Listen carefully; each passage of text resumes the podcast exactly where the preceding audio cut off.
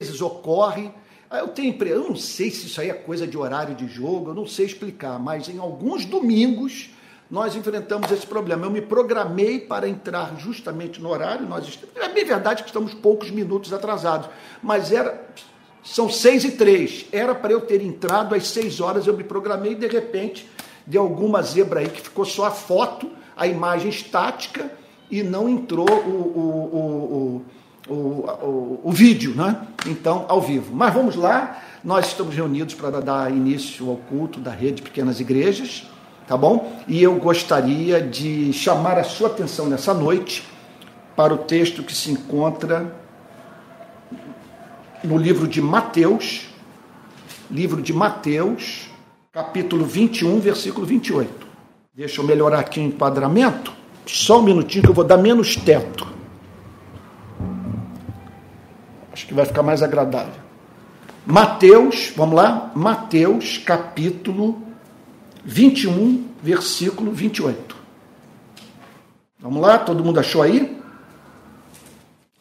Vamos ter um momento de oração. Pai Santo, nós estamos aqui para prestar culto ao Senhor do universo. Senhor do universo. Porque estamos vivos, porque somos teus. Porque o Senhor tocou nos nossos olhos e fez com que contemplássemos a tua beleza. Senhor amado, pedimos perdão pelos nossos pecados, por aquilo, por aquilo que há nas nossas vidas e que não passa pelo teste do amor. Perdoa-nos, Senhor. Perdoa-nos por tanta contradição. Senhor, perdoa-nos por resistirmos o Espírito Santo. Perdoa-nos, Senhor, por ainda termos áreas das nossas vidas nas quais não nos rendemos totalmente a Ti. Nós queremos te agradecer nessa noite pelas mais diferentes manifestações da Sua graça em nosso dia a dia. Nós simplesmente não temos como nessa noite enumerar tudo que teve que dar certo na nossa vida para que estivéssemos aqui. Não temos como enumerar. Senhor, por isso nós somos gratos. E nós pedimos agora que o Senhor nos esvazie do que estamos cheios, da culpa, do medo, da ansiedade, Senhor, das preocupações com este mundo, e que o Senhor nos encha do que estamos vazios, Senhor, do teu amor, da fé, no Evangelho de Jesus Cristo. E naquela esperança, Senhor, que faz com que até mesmo os teus filhos debochem da morte. Senhor amado, Deus de toda graça, bondade e misericórdia, abre o nosso entendimento agora para a compreensão da tua palavra. Que um banquete espiritual nos seja oferecido, que teu espírito use essa forma nova e que tem os seus problemas, Senhor, de comunicação e que requer uma unção especial, diferente, Senhor, a fim de que seja compensada pela tua graça a distância entre nós. Não estamos no mesmo lugar, não estamos debaixo do mesmo teto de um templo. Precisamos, Senhor amado, do socorro do teu Espírito para que essas limitações sejam vencidas pela tua graça invencível, Senhor, de modo que a tua igreja seja edificada. E se porventura alguém aqui nos ouvindo nessa noite e que não nasceu de novo, que o Senhor propicie a experiência do novo nascimento. Salva, Senhor, abraça, fala com essa pessoa que te pedimos em nome de Jesus, com perdão dos nossos pecados. Amém. Amém. Então, Mateus capítulo 21, versículo 28. O que vocês acham? Essa é uma boa pergunta, porque é Jesus chamando-nos para chegarmos às nossas conclusões após ouvirmos a sua mensagem. Nós devemos sempre ler a Bíblia é, predispostos a responder essa pergunta: o que vocês acham? Qual é a desembocadura prática disso tudo na vida de vocês? O que essa verdade lhes comunica? Ela traz luz sobre que área da sua vida? Algum pecado a ser confessado? alguma promessa que vocês devem abraçar, alguma revelação da beleza de Deus, que deveria, portanto, se transformar em elemento do seu culto. Então, o que vocês acham? Jesus aqui chama a atenção dos discípulos para a doutrina do arrependimento, a teologia do arrependimento, a verdadeira manifestação do arrependimento para com Deus. O que vocês acham? Jesus inventa uma história. Um homem tinha dois filhos. Não é a primeira vez que ele fala sobre um homem com dois filhos.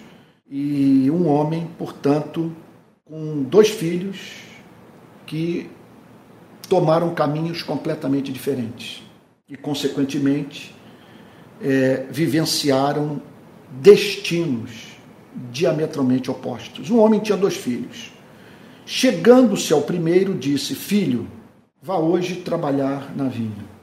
Quando nós pensamos num pai fazendo esse pedido para um filho, nós já, quer dizer, somos é, levados a pensar no peso que um pedido como esse deve ter, é, deve exercer sobre a vida de um filho.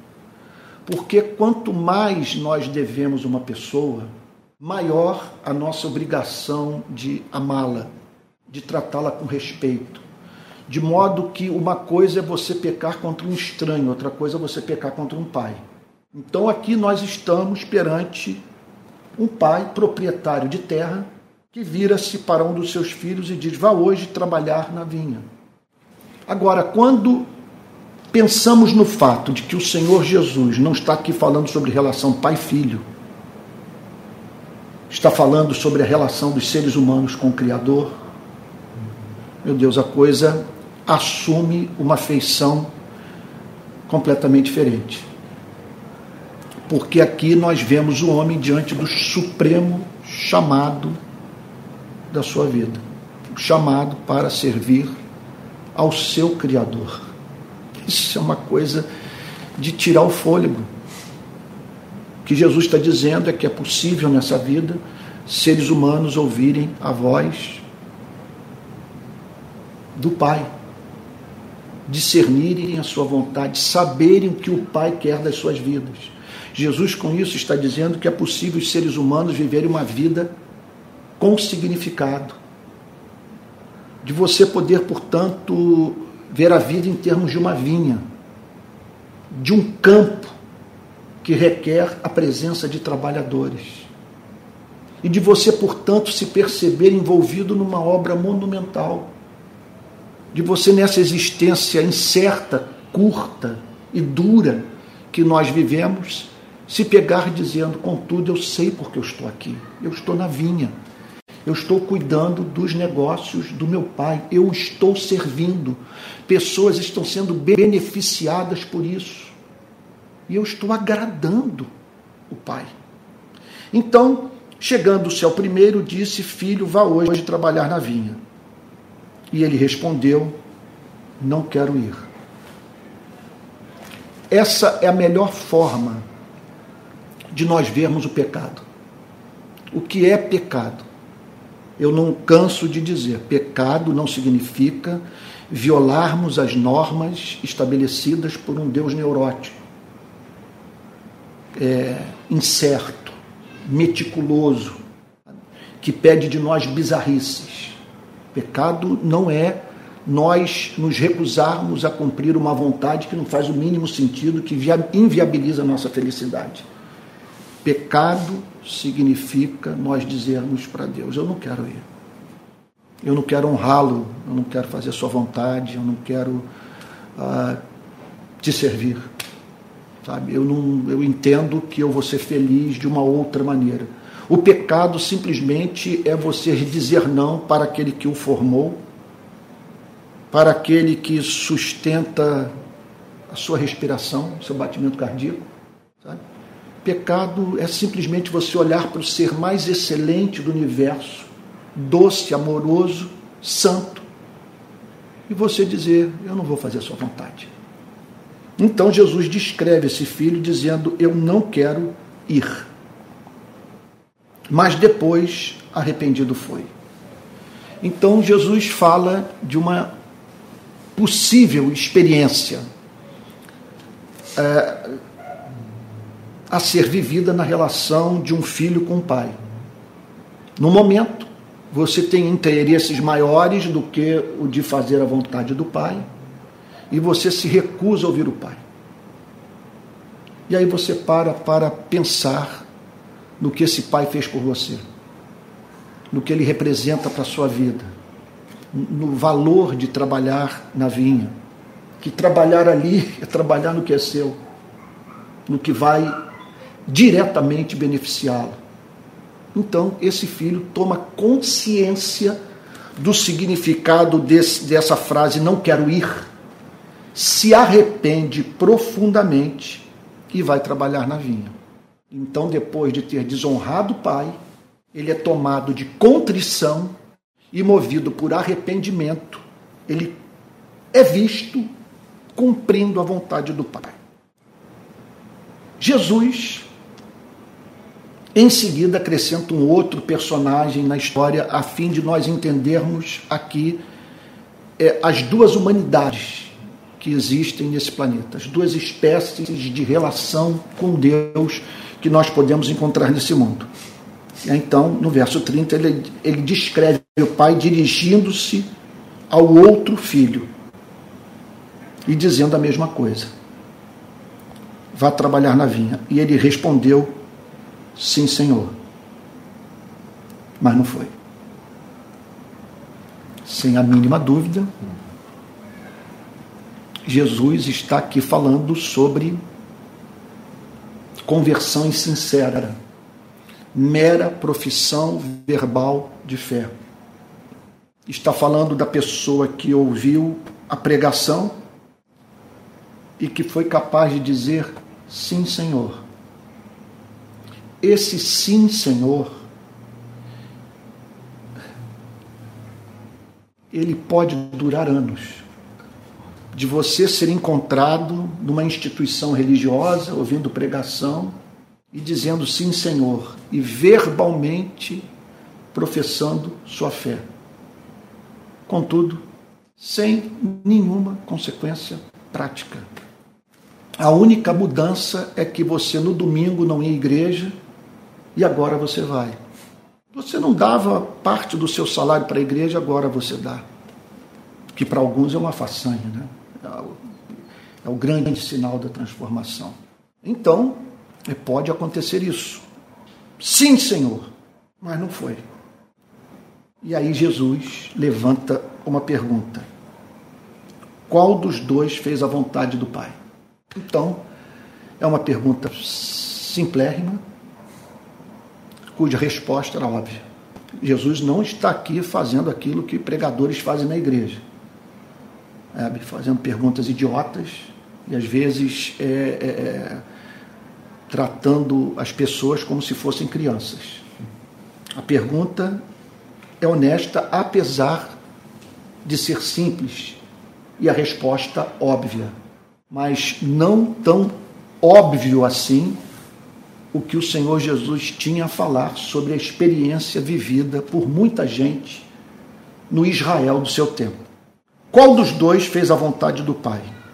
E aí então ele ouviu a seguinte resposta: o primeiro. É evidente que o primeiro fez a vontade do Pai. Quer dizer, um disse que não faria e fez. O outro diz que faria e não fez. Aí você olha para a vinha você vê que ela foi cultivada ou que foi semeada. Você olha para a terra e diz: Isso aqui tem a mão humana. O que, o que houve aqui? Quem trabalhou aqui? Justamente aquele que inicialmente se recusou a fazer a vontade do Pai, mas que, movido por arrependimento, foi para vir trabalhar. Qual dos dois fez a vontade do Pai? Eles responderam o primeiro. Ou seja, a vinha não é mais a mesma, ela foi trabalhada porque alguém trabalhou. E o que trabalhou foi o primeiro, que num primeiro momento resistiu à vontade do pai, e que depois, movido por arrependimento, pegou a enxada e foi para o campo. Só uma dúvida, no meu texto está ao contrário, na minha versão. O primeiro foi o que disse sim e não. É, mas eu não sei porque essa ordem né? é na é, na, minha, na minha versão, revista da Nova Almeida atualizada, essa é a ordem. Ah, é. Né? É. Então, qual dos dois fez a vontade do Pai? Eles responderam o primeiro. Aí é suspense. Onde que ele quer chegar com essa pergunta? Então Jesus disse. Aí Jesus agora trata com muita clareza o tema, o que ele quer dizer. Ele ajuda os que o ouviam a entenderem o sentido mais profundo da parábola. Então Jesus disse: Em verdade lhes digo, o que eu tenho a lhes dizer corresponde à realidade dos fatos. Assim Deus vê a vida. É uma forma de nós interpretarmos esse em verdade lhes digo. Assim Deus vê a conduta humana. Em verdade lhes digo que os publicanos e as prostitutas estão entrando no reino de Deus primeiro que vocês. E aí Jesus podia identificar naqueles dias um fenômeno. O fenômeno de pessoas que durante anos resistiram à voz do Pai, que não foram encontradas fazendo a vontade do Pai, que se levantaram contra a autoridade do Pai e que por algum motivo se arrependeram profundamente e decidiram, portanto, cumprir aquilo que inicialmente disseram que não haveriam de fazer. E quem são essas pessoas? Pessoas envolvidas com duas práticas pecaminosas que fazem parte da vida dos seres humanos. Quer dizer, uma envolvida com pecado de natureza sexual e o outro envolvido com pecado de natureza financeira, econômica, que tem, quer dizer, relacionado ao tema do dinheiro. Então é evidente que na ética do Antigo, do Novo Testamento, esses são temas delicados. Nós podemos violar o mandamento de amar o próximo é por usarmos o corpo de alguém ou desonrarmos o nosso corpo, sujeitando a práticas que são desonrosas para a natureza humana. E nós podemos também é furtar, roubar, nos apropriarmos daquilo que não nos pertence. Então, o Senhor Jesus declara que essas pessoas, os publicanos e as prostitutas, veja só, os publicanos, com um histórico de gente que havia sido defraudada por eles, de gente que faliu, de gente que ficou privada do pão. Os publicanos, corruptos, que tornavam a vida em sociedade mais difícil. Esses estavam se arrependendo dos seus pecados. E as prostitutas, com as quais homens foram para a cama, que venderam seu corpo por dinheiro, que estavam por trás da destruição de famílias, que essas prostitutas e esses publicanos estavam entrando no reino de Deus. Jesus observou isso. Está em curso um fenômeno aqui em Israel. Alguma coisa inédita que a sinagoga não conseguiu operar. Algo que não até então não podia ser visto no templo publicanos e prostitutas estão mudando de vida, estão se arrependendo dos seus pecados. Quer dizer, estão fazendo a vontade de Deus, estão honrando o Criador e recebendo o seu abraço, obtendo perdão de pecados, adquirindo a sua cidadania celestial, estão entrando no reino de Deus. Deus olhando para essa gente toda com seu histórico e dizendo: são meus filhos e filhas. E, e chama atenção o fato também do Senhor Jesus incluir as mulheres, dizendo o seguinte: que não apenas homens estão vivendo essa experiência de novo nascimento, mas as mulheres. E a igreja, portanto, está adquirindo um contorno completamente novo com a inserção desses publicanos e dessas prostitutas. Agora, portanto, provando do mais profundo arrependimento. Meu Deus, é, são muitas as lições que nós extraímos desse fato. Uma lição é que a misericórdia de Deus é maior do que os nossos pecados. Lição número um. Número dois, que ninguém está tão distante de Deus que não possa ser alcançado pela graça divina. É a lição número dois. Lição número três. Não há pecado que, por mais arraigado que esteja na nossa conduta, que não possa ser erradicado pelo poder do Espírito Santo. Outra conclusão que nós chegamos, que simplesmente pessoas podem mudar radicalmente de vida. Sabe? De pessoas que resistiram ao Espírito Santo num ponto da sua existência serem encontradas vivendo para a glória de Deus. Outra lição que nós aprendemos é que seres humanos podem ser transformados em monumentos da graça divina, de pessoas, então, é, é, se verem diante de uma transformação radical da vida humana levada a cabo pelo Espírito Santo. Tudo isso pode acontecer. Outra lição que nós aprendemos, que são esses que, em geral, que foram mais fundo na experiência do, do pecado, do pecado crasso, do pecado eh, não sofisticado, do pecado, vamos assim dizer, escancarado, porque ali você não tem sutileza. Um está roubando, a outra está vendendo o seu corpo. Então ali não é, não é nada sutil. Não é aquele pastor, por exemplo, que está à frente da igreja com a sua mensagem manipulando pessoas, tornando suas vidas mais difíceis, é, tirando delas o pouco que tem. E tudo isso usando de toda essa malandragem que costuma ser encontrada na vida de não poucos líderes de instituições religiosas. Nada era sutil e, portanto, o contato com esse pecado nu e cru, esse pecado escancarado, esse pecado visível, tornava essas pessoas, sem a mínima dúvida, muito mais cônscias da sua necessidade de redenção. Portanto, a situação, quando qualquer análise do Novo Testamento mostra que nós não devemos olhar para essa gente como aqueles que estão para além de toda possibilidade de redenção. Pelo contrário, porque esses, justamente por estar em contato com o pecado nu e cru, vamos assim dizer, estão mais próximos de tomarem consciência da sua indignidade. Paulo ou da... diz, né? É Aonde abundou o pecado. Aonde abundou. Isso, perfeito. O, o, o Manuel Ricardo está dizendo aqui, e, e, esse culto é para isso mesmo, né? É, que não é um templo, é, um, é, uma igreja pequena e aqui todos podem falar.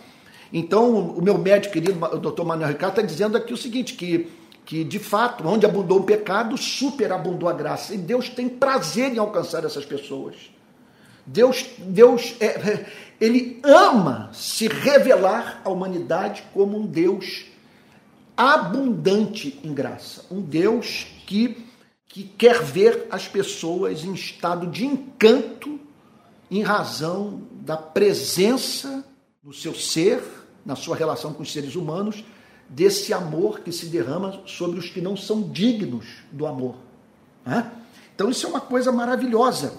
É, então, essas pessoas. Agora, de modo diferente daqueles que não estão envolvidos com corrupção escancarada, daqueles que não mergulharam no, no, no, no, pecado de natureza sexual, como essas mulheres mergulharam. E esses, portanto, em razão dessa moralidade, dessa vida que passa pelo crivo da sociedade, se sentem como não dependentes da graça divina. Então, e outra coisa, esses publicanos e, e, e, prostitutas, eles cumprem um papel muito importante na sociedade. Quando você olha para eles, você se sente melhor. Você os estabelece como referência e diz o seguinte: Bom, não sou igual a essa canalha. Afinal de contas, eu não estou usando meu corpo, não estou usando o corpo de ninguém e não estou envolvido com corrupção.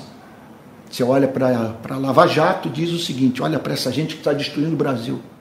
E, portanto, sabe, eu não vejo por que eu me humilhar e temer pela minha alma, pelo dia do juízo final, porque, afinal de contas, é assim no cômputo geral, sabe? Eu estou passando, sabe?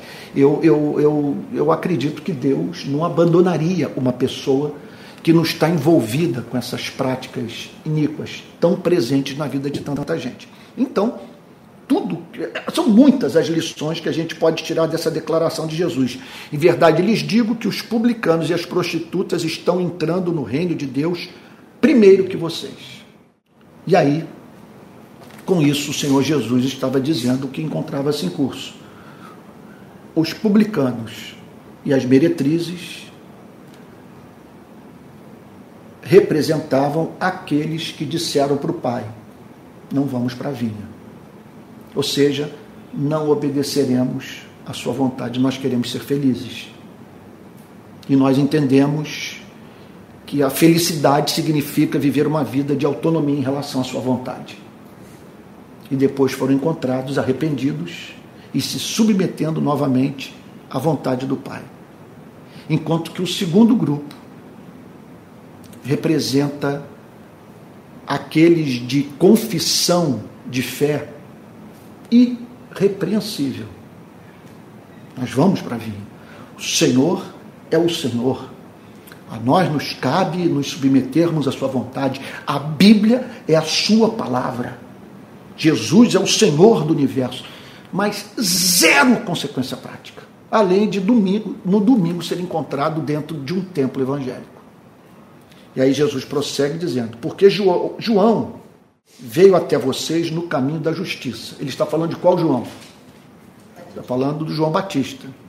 João veio até vocês. Então, ele está falando para pessoas é, satisfeitas consigo mesmas. E Jesus quer ajudá-las é, a manterem contato com um diagnóstico que o próprio Cristo estava fazendo da saúde espiritual daquelas pessoas. Sabe, é mais ou menos o que aconteceu essa semana na minha relação com meu médico querido. Ele pegou meu exame de urina, pegou meu exame de sangue e disse: Olha, esses exames estão revelando isso sobre a sua saúde. E o Senhor Jesus estava ali fazendo a mesma coisa. Eu quero ajudá-los a terem contato com o que se passa na vida de vocês. Olha, é, João veio até vocês no caminho da justiça. O que, que significa João ir até as pessoas no caminho da justiça? No caminho pavimentado pela justiça, no caminho da, da lei, da revelação do justo juízo de Deus, da manifestação através de um homem, da vontade de Deus, João, vindo, portanto, nesse caminho da justiça, procurando essas pessoas dando-lhes a oportunidade de romperem com aquela relação com Deus nominal, epidérmica, artificial. João então foi aquela gente no caminho da justiça. E vocês não acreditaram nele. O que, que significou aquela geração, aqueles para os quais Jesus estava se dirigindo, não acreditar em João? significou o seguinte: João estava dizendo, o Pai me enviou para chamá-los para ir para a vinha, e vocês disseram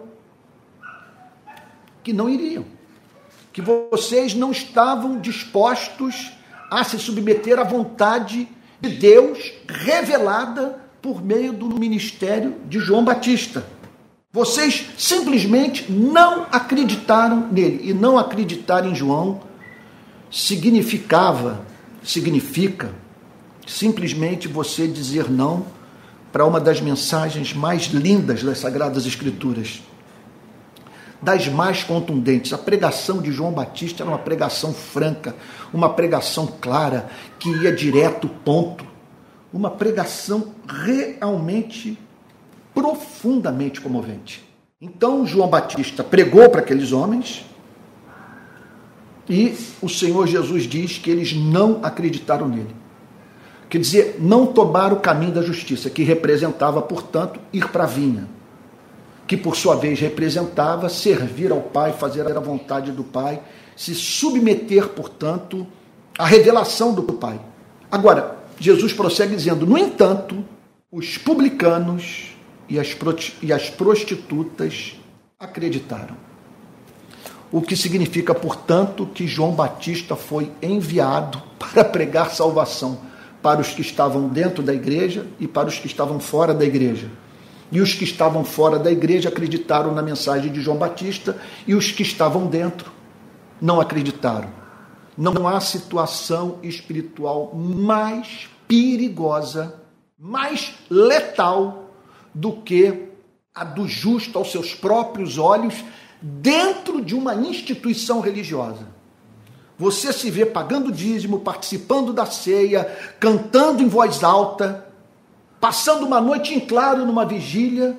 João Batista prega para você, você simplesmente diz: Isso não é comigo, isso é para prostituta, isso é para publicano, isso é para o pessoal da Lava Jato, isso é para o pessoal do mensalão, do petrolão, isso é para esses corruptos, sabe? E isso é para essa gente que usa o corpo, sabe? Isso aí simplesmente é para essa gente que se prostitui. Não tem nada, não tem a mínima relação comigo. Jesus está dizendo o seguinte: ele veio para os de dentro, veio para os de fora, e os de fora acreditaram nele.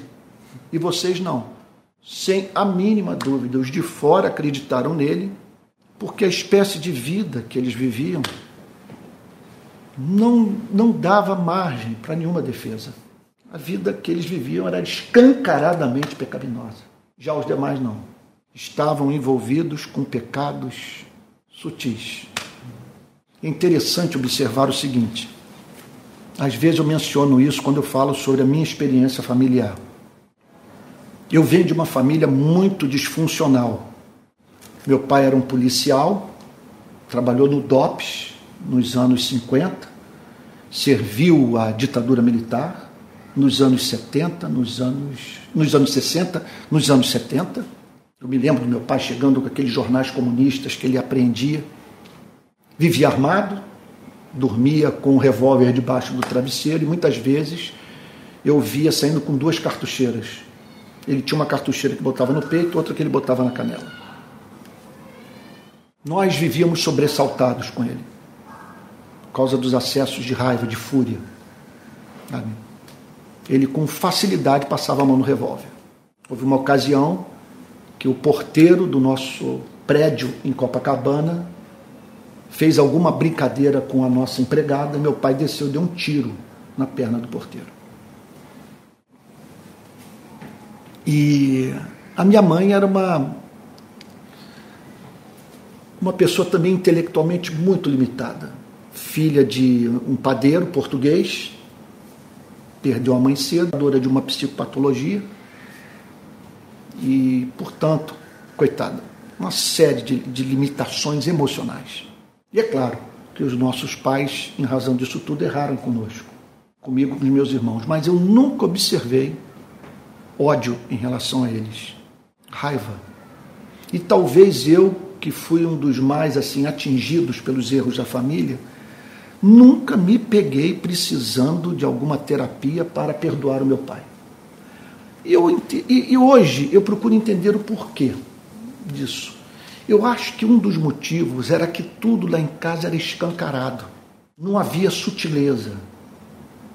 Não havia aquela palavra proferida aparentemente ingenuamente com desejo de atingir eu já vejo famílias em que a coisa não foi tão escancarada assim como lá em casa, que cadeira literalmente voava, sabe? Eu me lembro do meu pai me atingir na perna com uma pancada, de eu sair mancando, sabe? Era tudo assim, sabe? E no meio de afeto, no meio de, de expressões concretas de, de amor, mas naquele cenário todo de muita, muita confusão nós éramos é, assim objeto de espanto para os demais parentes, que diziam como que esses filhos vão sobreviver a tudo isso, né? Mas não entrou na nossa relação esse elemento de ódio, de raiva. Sempre, simplesmente nós, eu, eu posso dizer por mim, sempre senti muita compaixão pelos meus pais. Agora eu já vejo em casa, em alguns, algumas famílias, que a coisa é diferente. Um ódio, um ressentimento, pessoas tendo que levar as experiências vivenciadas dentro de casa para terapia. em razão de tudo ter sido feito com sutileza e por pessoas que tinham mais recursos para se comportar melhor e que não se comportaram. Então, aqui está Jesus dizendo o seguinte: sabe, vocês com essa vida aparentemente certinha, frequentadores de sinagogas, frequentadores de templo, vocês que guardam o sábado, os dias sagrados, que aparentemente respeitam a Torá, que estudam a Torá, que decoram a Torá, simplesmente a vida de vocês consiste em declaração verbal de fé. Não há consequência prática. Vocês estão enganados, vocês não estão na vinha trabalhando. É isso que Jesus está dizendo. Não que vocês não pensem por um minuto sequer que vocês estão na vinha trabalhando. Não estão. Vocês disseram que iriam, mas nunca foram. É só profissão verbal de fé. E João veio, tocou na ferida, falou dos seus pecados, chamou a todos vocês para o arrependimento e vocês não se arrependeram. Enquanto que essas prostitutas e esses publicanos, abalados pela mensagem de João Batista, se arrependeram e se tornaram cidadãos do reino dos céus. E aí o Senhor Jesus conclui dizendo: Vocês, porém, mesmo vendo isso, não se arrependeram depois para acreditar nele. Quer dizer, mesmo diante do testemunho extraordinário de transformação dessas vidas. Olha, não é que havia acontecido naqueles dias o que acontece nos dias de hoje. Você olha para um templo e você vê o templo lotado. Jesus não está dizendo, veja como a sinagoga que João Batista frequenta está lotada. Veja quanta gente que não ia ao templo e que agora está se dirigindo para o templo. Não é isso. Não é isso que Jesus está dizendo é o seguinte: essas pessoas se arrependeram. Vocês viram a eficácia da mensagem de João Batista, como que Deus falou através dele. Vocês estão perante o testemunho de pessoas transformadas. Olhe para fulano, ele poderia dizer, olha para, sei lá, para Maria, para Madalena, para Joana. Olha para Mateus, olha para Jacó, olha para Abraão, olha para esses testemunhos, publicanos transformados, prostitutas transformadas, estão me seguindo, estão me ouvindo, estão é, encantados com a mensagem, ouvem a pregação com, com lágrimas e nunca mais voltaram à prática das mesmas iniquidades, e nem assim, diante desse testemunho extraordinário de transformação, da prova cabal de que João era o porta-voz da mensagem de Deus, que João estava ali chamando para trabalharem na vinha, vocês se arrependeram. Bom, é... vou fechar a Bíblia aqui para não continuar falando, senão não termino. Qual é a conclusão de tudo? É que há uma diferença brutal entre confissão verbal de fé, obediência verbal e, e, e, e profissão real de fé e obediência real. São coisas completamente diferentes. O que Jesus está simplesmente dizendo aqui é que, muito embora sejamos justificados pela graça mediante a fé, nós jamais somos justificados mediante uma fé que não vem acompanhada de um viver transformado. Não existe fé salvadora sem obediência à palavra de Deus. Não existe, sabe? Somos, é, é, que, é, que, é que alguém já disse, nós somos justificados pela graça de Deus mediante a fé somente, mas jamais mediante uma fé que vem sozinha. Uma outra forma de apresentar o ponto, eu não me lembro qual foi o teólogo que disse isso, mas a frase não é minha, eu estou aqui plagiando. Ele declarou o seguinte: Nós somos justificados mediante uma fé que precisa ser justificada pelas obras.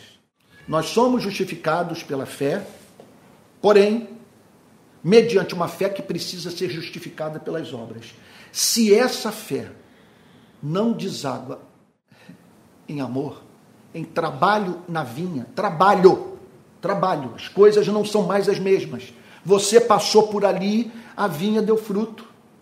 É evidente, a coisa você produziu, tem gente vivendo melhor porque você existe, porque você nasceu de novo, porque você teve um encontro com Cristo. Sem isso, esqueça. Esqueça a ideia de, de que você nasceu de novo. Jesus é muito claro. É, ele está é, tá dizendo: uns disseram, iremos, e não foram jamais. E outros disseram, não vamos, mas se arrependeram e foram. E aí entra a mensagem do Evangelho, que é a esperança para todo aquele que se arrepende e crê. Que se nós nos arrependermos, nós nos depararemos com um Deus cuja misericórdia é maior do que o nosso pecado. Vamos orar? Vou pedir para que o meu médico querido, doutor Manuel, ore. Tá bom? Estamos na casa dele da sua esposa Paula. Vou pedir para ele orar. Pai querido, muito obrigado, Senhor, por estarmos aqui reunidos pela rede de pequenas igrejas, Senhor, por cada irmão que está em casa ouvindo essa pregação, Senhor. Nós te agradecemos, Senhor, de Amém, podermos Senhor. ouvir a mensagem do, do Evangelho, Senhor. E nós te pedimos, Senhor, que nos ajude, Senhor, Amém. a reconhecer os nossos pecados, Senhor. E ter a humildade, Senhor, de ter, de nos arrependermos deles, Senhor. Envia teu Espírito Santo, como tu tens enviado, Senhor, para que transforme o coração de cada um aqui, Senhor. Amém. E aquele, Senhor, que ainda não se converteu, Senhor, mas que porventura está ouvindo essa pregação, ouviu essa pregação, Senhor. Trabalhe o coração deles. Senhor. Amém, Jesus. O faça reconhecer os seus pecados, Senhor. Amém. Amém. E mostre a sua luz, a sua face para eles, Senhor. Amém, Jesus. Que com a, com a, fé e com arrependimento, Senhor, nós sabemos, Amém. Senhor, Amém, nós temos Jesus. a salvação. Senhor. Amém, Jesus. E que sua salvação é maravilhosa, Senhor, porque nós podemos enxergar a sua misericórdia, Senhor, nas nossas vidas, Senhor. Amém, sem a qual a gente não, não, não vive mais. Amém, Senhor. Senhor. Não, a vida não tem sentido, Senhor. Amém, sentido. Jesus. Amém. E nos ajuda, Senhor, que com esta salvação, que essa salvação se transforme em obras, Senhor. Que nossa fé não seja uma fé morta, Senhor, como está escrito na palavra, Senhor, que a fé sem as obras é morta. Mas que a fé, Senhor, produza frutos, Senhor. Seja uma fé produtiva produtiva, Senhor, produtiva de amor, Senhor. Amém, Jesus. Produtiva de obra para o seu Jesus. reino, Senhor. Amém, Jesus. E te peço especialmente, Senhor, pela vida do Antônio, Senhor. Abençoa Amém, ele por to, em Amém, todas as lutas que ele está passando Amém, agora, Jesus. Senhor. Amém, Jesus. Guarda ele em todas as lutas, Senhor, e com muita fé nós sabemos, Senhor, que tu guardas ele e a família dele, Senhor. Amém. Abençoe cada um agora do, da rede de pequenas igrejas. Amém, Entra Jesus. em cada casa agora, Amém, Senhor, Jesus. e nos dá um fim de domingo maravilhoso na Sua presença, Senhor. Que te pedimos e agradecemos em nome de Jesus. Amém. Amém, Jesus. Amém. Amém. Irmãos queridos, olha só. É, eu tenho alguns avisos importantíssimos para dar. Um deles foi lembrado, foi o meu filho Pedro me trouxe à memória nós estamos enfrentando, na verdade, o Brasil está enfrentando um problema com o Telegram. O Telegram é o nosso principal canal de comunicação interna, mas em razão é, de, de, de um impasse entre o Telegram e a justiça do nosso país, Telegram está fora do ar e, portanto, nós estamos enfrentando problema para organizarmos a rede de pequenas igrejas. Nós já estávamos para lançar essa semana a, a primeira, o, dar o primeiro passo na direção da organização regional da rede de pequenas igrejas. Está sendo levado a cabo pelo meu filho Pedro, por dois amigos, dois irmãos de Currais Novos, no sertão do Seridó, digo isso com muita alegria, no Rio Grande do Norte, é o, o Mateus e o Rondinelli, ok? e entre outros irmãos mais que estão colaborando conosco. Então, nós estamos aguardando uma definição. Caso realmente o Telegram não volte, nós vamos ter que migrar para o WhatsApp. Enquanto isso, não deixe de acompanhar tudo que eu estou postando aí nas redes sociais e tal, ok? Mas nós esperamos que essa semana tudo seja resolvido e a gente possa dar o passo para organizarmos o movimento nas regiões do Brasil e e lançarmos um site e identificarmos os grupos que estão, é, é, que estão reunidos sabe, na nossa nação, tá bom? Não deixe de orar por isso. Olha só, você que quer, porventura, colaborar com a rede de pequenas igrejas, aqui vai o nosso PIC. Com esse recurso, nós vamos aperfeiçoar o trabalho, contratar pessoas e com ele nós vamos ajudar os necessitados, pagar pessoas que já estão servindo a rede de pequenas igrejas. Nós já temos tesoureiro, nós já temos contador, sabe? temos gente que está trabalhando na rede. E então, caso você queira contribuir, aqui vai o nosso Pix, que é pixrpi22@gmail.com. Vou repetir, pixrpi22@gmail.com. Quero também lembrar a você que todos os dias de manhã eu estou ministrando as devocionais do Palavra Plena, todas baseadas no livro do profeta Jeremias. Então, a de amanhã vai ser muito polêmica, tá bom? Não deixe de assistir, não deixe de divulgar e elas serão postadas amanhã às nove e meia. Eu estou numa fase de teste, eu sei que eu tenho que postar essas mensagens de manhã, mas o YouTube me mandou uma informação dizendo que eu tenho mais gente me assistindo é, a partir de meio-dia, 11 horas, meio-dia, do que me assistindo de manhã.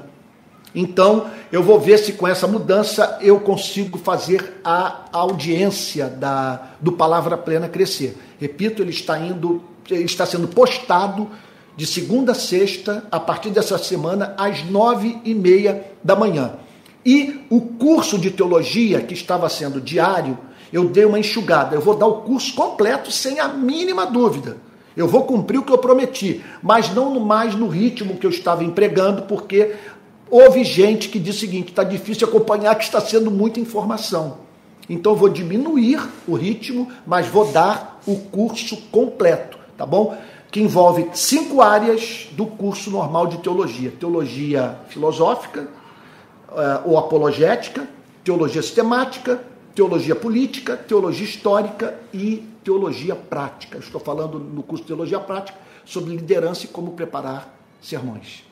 Bom, é isso e o que mais? Olha, se for possível, divulgue aí duas mensagens que eu postei, duas mensagens que eu postei esse final de semana que deram pano para manga. Uma delas eu trato do problema da inerrância da Bíblia. Teve muita gente é, combatendo a inerrância das Sagradas Escrituras. Eu creio na inerrância. Então, é um, é, um, é um artigo que eu escrevi em 2021 e que eu postei novamente por julgar que seria importante. Então o título é O que creio sobre a Bíblia. Tá bom? Tá lá. São, cinco, são 50 artigos de fé escritos por mim, minhas 50 teses sobre a Bíblia. E por fim, uma mensagem também que eu divulguei esse final de semana, que eu postei, eu acho que foi no sábado ou na sexta-feira, 10 iniquidades presentes nas igrejas do nosso país. Sabe, foi uma das mensagens mais, foi a mensagem mais assistida essa semana no meu YouTube, tá bom? Então é isso, se você puder divulgar, é isso. É, eu acho que eu não tenho mais nada. Olha, essa mensagem vai ser salva e daqui a pouco você vai poder compartilhar o link com seus parentes e amigos. E lembrando que todo domingo nós nos reunimos às 10 da manhã e às 6 horas da tarde, nos dois cultos da Rede Pequenas Igrejas. É, o, amanhã nós não teremos o podcast Combinei com meu filho Pedro de termos podcast de 15 em 15 dias. E se Deus quiser, no próximo podcast, o doutor Manuel Ricardo vai estar conosco, falando sobre medicina e teologia, num bate-papo com Pedro e comigo. É, é, é, transmitido diretamente da biblioteca lá de casa. Tá bom? Espero que Deus o tenha abençoado muito. Que você possa estar dizendo: Senhor, hoje o Senhor falou ao meu coração. Eu estou conhecendo mais o Evangelho. Muito obrigado. Se você não assistiu a mensagem da manhã, não deixe de ouvi-la, tá bom? É, é isso. Vamos receber a benção apostólica? Senhor querido, nós o agradecemos por essa noite e pedimos a Ti, Pai Santo, que Tu nos ajudes a vivenciarmos o autêntico arrependimento. Não queremos apenas uma profissão verbal de fé impecável nós queremos mudança concreta de vida, Senhor. E não permita que aconteça conosco de, com o passar do tempo, o pecado se cristalizar. Senhor, de só podermos nos tornar livres dele no dia da nossa morte. Não permita que pessoas observem em nossas vidas iniquidades que nós mesmos não somos capazes de identificar. Ajuda-nos, Senhor, a associarmos uma profissão de fé verbal a uma profissão de fé real, Senhor. Que possamos associar fé à obediência, porque a fé sem obras é morta. Em suma, que sejamos encontrados na vinha. E que a graça do nosso Senhor e Salvador Jesus Cristo, o amor de Deus o Pai e a comunhão do Espírito Santo sejam com cada um de vocês, desde agora e para todo sempre. Amém. Se você está sentindo falta de música, de oração, nada o impede de, ao término dessa transmissão, de você cantar uma canção ou duas, tá bom? De você orar com seus irmãos que estão reunidos aí na sua casa. Tá? Que Deus abençoe o guarde e até o próximo culto da nossa querida rede de pequenas igrejas. Fique com Jesus.